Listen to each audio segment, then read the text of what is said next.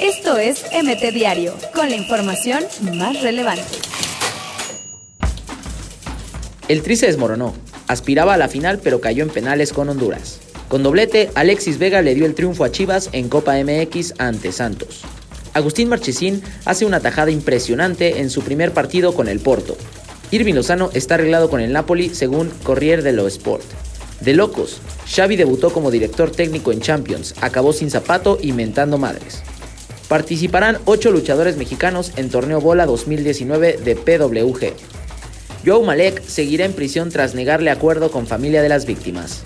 Sufre mexicano aparatoso accidente en final de racquetball en Panamericanos. El Boca vs River se llamará Núñez Fútbol Club Buenos Aires en el FIFA 20 debido a Konami. Llegada de Pogba al Madrid se tambalea con negativa de Ericsson al United. Hija de Steve Jobs es superada por mexicanos en encuestre de Panamericanos. Brian Lozano maduró tras su mal paso por América. Hoy es líder de goleo con Santos. Toluca fichó al defensa Gastón Sauro, procedente de la MLS. No mejora. Chivas evalúa operar a Irán Mier. Romelu Lukaku es nuevo jugador del Inter, aseguran en Italia.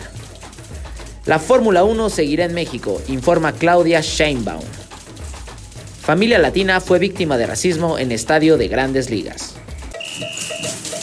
Esto es MT Diario, con la información más relevante.